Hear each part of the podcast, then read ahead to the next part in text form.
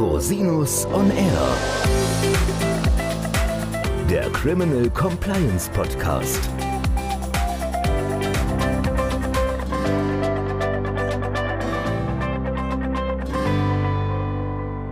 Herzlich willkommen zum Criminal Compliance Podcast. Schön, dass Sie wieder eingeschaltet haben. Mein Name ist Christian Rosinus und unser heutiges Thema ist eine weitere Folge zum Thema Hinweisgeberschutz bzw. Whistleblowing. Äh, Hintergrund ist, dass aus dem Kreis der Hörerinnen und Hörer eine Bitte kam, vielleicht das Thema mal abzudaten. Wir hatten ja schon in Folge 40 mit Herrn Dr. Altenbach über das Thema Hinweisgeberschutzgesetz gesprochen. Da hat sich halt etwas bewegt bzw. nicht bewegt. Deswegen nehmen wir das heute zum Anlass, das Thema nochmal zu vertiefen. Und da habe ich mir natürlich Herr Dr. Altenbach nochmal eingeladen, damit wir quasi ein Update geben können, wo stehen wir denn eigentlich gerade beim Thema Hinweisgeberschutz in Deutschland. Deswegen nochmals herzlich willkommen, lieber Herr Dr. Altenbach. Vielen Dank, Herr Rosinus, für die Einladung. Ja, schön, dass es geklappt hat. Wir haben ja gelernt, sozusagen vor Abschluss der alten Legislaturperiode, dass es nicht mehr zur Einführung des Hinweisgeberschutzgesetzes kam. Jetzt hatten wir Bundestagswahl. Was ist denn in der Zwischenzeit passiert? Und vielleicht gehen wir dann später auch mal darauf ein, was jetzt eigentlich zu erwarten ist, wenn sich eine neue Bundesregierung bildet. Also wie ist denn der Stand der Dinge mit der Umsetzung der Hinweisgeberschutzrichtlinie? Das Wort, was gibt es Neues? Die Frage ist eigentlich falsch. Es hat sich nicht Wesentliches getan. Die Koalition hat auch bei dem Thema zum Schluss nicht mehr ergebnisorientiert zusammengefunden. Die CDU hat den Entwurf des SPD-geführten Justizministeriums in Bausch und Bogen verdammt.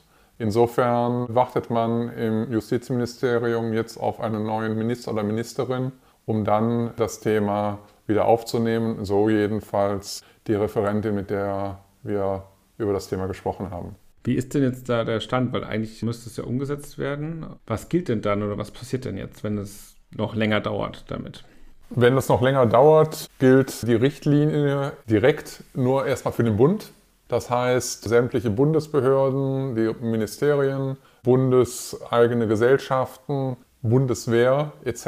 pp. Für die gilt dann die EU-Richtlinie unmittelbar. Das heißt, die müssten sie umsetzen. Für den privaten Sektor, für die Bundesländer und Kommunen gilt dann erst nochmal weiter deutsches Recht unmittelbar. Das heißt, insbesondere was den Hinweisgeberschutz angeht, dann eben die Rechtsprechung des Bundesarbeitsgerichts auf der EGMRK-Basis und ansonsten keine direkte Pflicht, entsprechende Systeme einzurichten. Man muss sich natürlich vor Augen führen, wenn in einem Unternehmen dann ein Compliance-Fall eintritt, der durch einen Whistleblower-Fall hätte vermieden werden können, stellt sich für die Geschäftsführung natürlich die Frage nach der Business Judgment Rule, hat man richtig entschieden, nichts zu tun, nichts einzuführen? Und wenn man zu dem Ergebnis kommt, die hätten ja schon mal loslegen können, es war ja nicht verboten, schon entsprechende Systeme zu implementieren und zu einem Compliance-Management-Programm gehört ein solches System,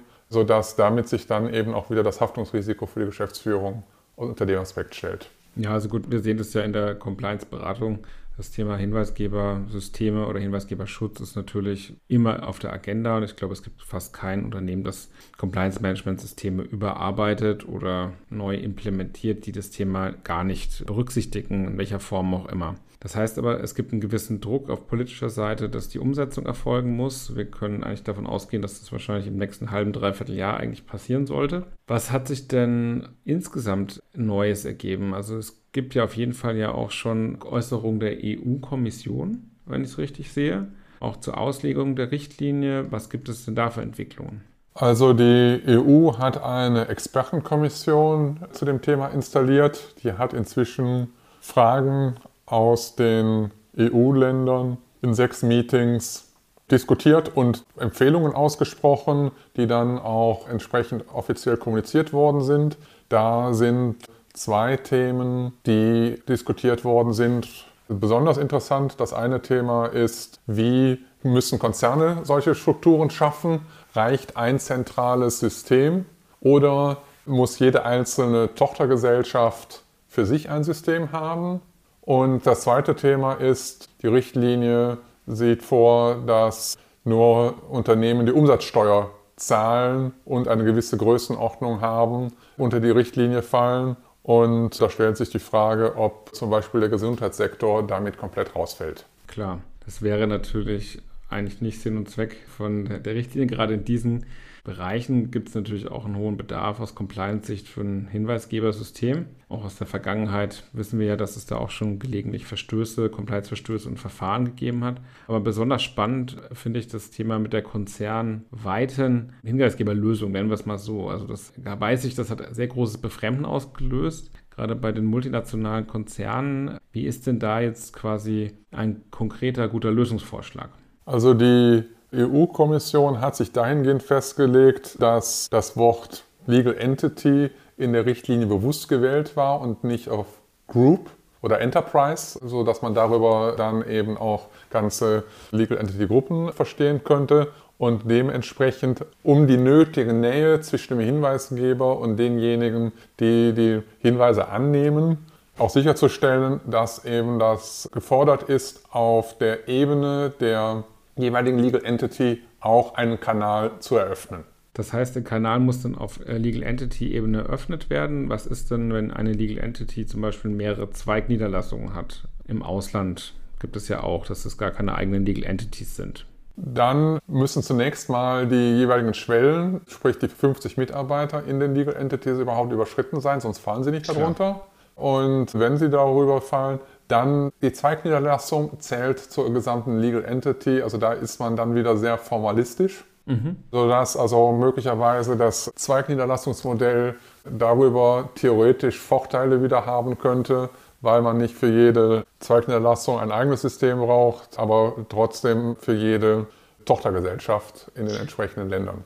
Brauche ich denn da ein eigenes System? Also brauche ich jetzt zum Beispiel für jedes Land eine Ombudsperson, eine eigene, oder reicht es aus, wenn sozusagen die entsprechenden Sprachen angeboten werden und es dann jeweils in der Legal Entity aufschlägt, so eine Meldung, oder vielleicht bei einem elektronischen Hinweisgebersystem, dass entsprechende Sprachen vorgesehen werden und es bestimmte Ansprechpersonen gibt in den jeweiligen Entities, die dann eben diese Meldung erhalten? Das wäre ja wahrscheinlich der pragmatischste Weg, sowas zu lösen pragmatisch scheint die Diskussion hier nicht zu sein, sondern die ist eher dogmatisch am Wortlaut orientiert und, und, und, vor allem nicht praktisch orientiert. Auch meine Erfahrung bei Deutscher Bank Daimler ist, ein zentrales System hilft extrem.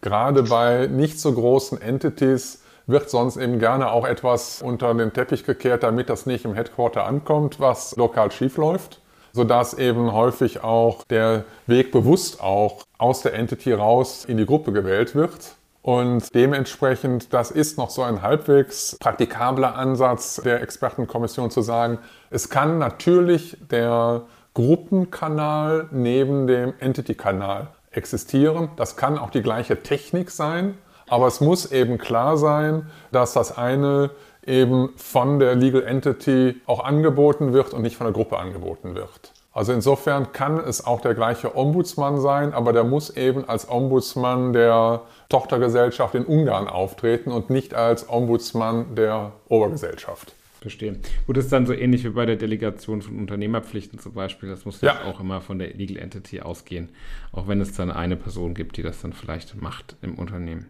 Okay, das ist eine spannende Frage, aber ich denke, es lässt sich lösen. Jetzt gucken wir mal die Glaskugel. Wir haben ja jetzt Bundestagswahl gehabt. Es steht ja noch nicht fest, was es wird, aber es gibt ja gewisse Tendenzen, dass es mal eine Dreierkoalition geben könnte oder es jedenfalls bei der alten großen Koalition am Ende bleibt. Wer weiß das genau? Aber was erwarten Sie denn? Gucken wir mal in die Glaskugel und spekulieren mal. Vielleicht sehen wir uns ja im halben Jahr nochmal wieder und dann haben wir ein Ergebnis. Aber also eine Zweierkoalition erwarte ich nicht. Und dann sind die beiden Dreierkoalitionen Ampel oder Jamaika. Ist schon ein großer Unterschied für das Thema Whistleblowing. Bei einer Ampelkoalition aus SPD, Grünen und Liberalen sind es drei Parteien, die in ihrem Wahlprogramm alle drei auch kommuniziert hatten, dass sie die Hinweisgeberrichtlinie zügig umsetzen wollen.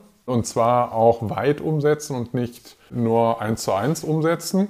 SPD und Grüne haben ja auch in den vergangenen zehn Jahren immer wieder mit Gesetzesentwürfen versucht, das Thema schon voranzutreiben, war aber immer am Widerstand der CDU gescheitert, die für aus mich nicht wirklich nachvollziehbaren Gründen meinen, das sei eine zu starke Belastung für die Unternehmen. Das heißt, wenn wir Jamaika bekämen, wäre ich so weit zu sagen, da wird aller Voraussicht nach dann nur eins zu eins die Richtlinie umgesetzt, was wirklich zu Lasten der Unternehmen und der Arbeitnehmer dann auch führen würde. Okay, das heißt, es gibt tatsächlich auch einen politischen Unterschied in den Programmen, der quasi dann auch sich signifikant auf die Umsetzung auswirken wird. Ja, absolut. Also da muss man eben mit rechnen, dass das dann wirklich sich ziehen würde wie Kaugummi und damit halt die Unsicherheit auch zu Lasten der Unternehmen geht, weil die viele Unternehmen ja mittlerweile nicht mehr nur national in Deutschland tätig sind, sondern in vielen Ländern der EU und dann möglicherweise die Unternehmen gezwungen sind, aus Druck aus Tschechien, wo zum Beispiel ab 25 Mitarbeiter schon ein solches System da sein muss, dann ein System zu schaffen, was zukünftigem deutschen Recht vielleicht gar nicht mehr entspricht. Okay, dann bleibt natürlich abzuwarten, wie sich das entwickelt. Aber es hört sich ja dann doch aus dieser Sicht sehr spannend ab, wie die Koalitionsverhandlungen ausgehen. Das ist auch vielen anderen Gründen auch wahnsinnig spannend. Ja, auf jeden Fall. Und es ist ja auch mal jetzt interessant zu sehen, wie dann eben die vermeintlich kleineren das Heft des Handelns im Moment in die Hand nehmen und die beiden Großen nur versuchen, Sympathiepunkte zu machen. Ja, ich denke, es wird sich in den nächsten Wochen entscheiden. Vielleicht ja schon bis Weihnachten. Und dann können wir mal weiter gucken, wie sich das Thema Hinweisgeberschutz und Whistleblowing bis dahin entwickeln kann. Haben wir noch was vergessen? Gibt es noch ein anderes Update, was wir unseren Hörerinnen und Hörern vielleicht geben könnten? Also das sind die wesentlichen Punkte jetzt, die wir derzeit mit unseren Kunden eben und potenziellen Kunden auch besprechen. Was wir sehen, ist, dass viele jetzt loslegen, weil drei bis vier Monate Implementierungszeit ist wahrscheinlich auch ihre Erfahrung. Die sind ganz schnell schon ins Land gegangen und insofern äh, nehmen viele das Heft des Handelns jetzt einfach auch in die Hand und warten die Politik nicht mehr ab. Gut, es wird ja, ist ja sicher, dass was kommen wird. Also insoweit muss man ja auch irgendwann damit anfangen. Und solche Prozesse dauern ja auch auf eine Weile. Dann ganz herzlichen Dank für Ihre Zeit. Es hat Spaß gemacht und vielleicht bis bald wieder mal. Ja, also sehr gerne. Da wird es noch viele neue Bewegungen geben und es macht immer wieder Spaß mit Ihnen dann die Themen eben auch kurz und knapp für Ihre Zuhörer dann zu besprechen. Ja, auch von meiner Seite nochmal, liebe Hörerinnen und Hörer, wenn Sie Fragen haben, oder Anregungen. Ich verlinke natürlich die Kontaktdetails von Dr. Altenbach in den Show Notes. Sie können auch gerne nochmal die Folge 40 hören, wo wir ein bisschen ausführlicher über das Thema gesprochen haben. Wenn Sie Fragen an mich haben, sehr gerne unter info at rosinus-on-r.com. Bis zum nächsten Mal. Ich freue mich auf Sie.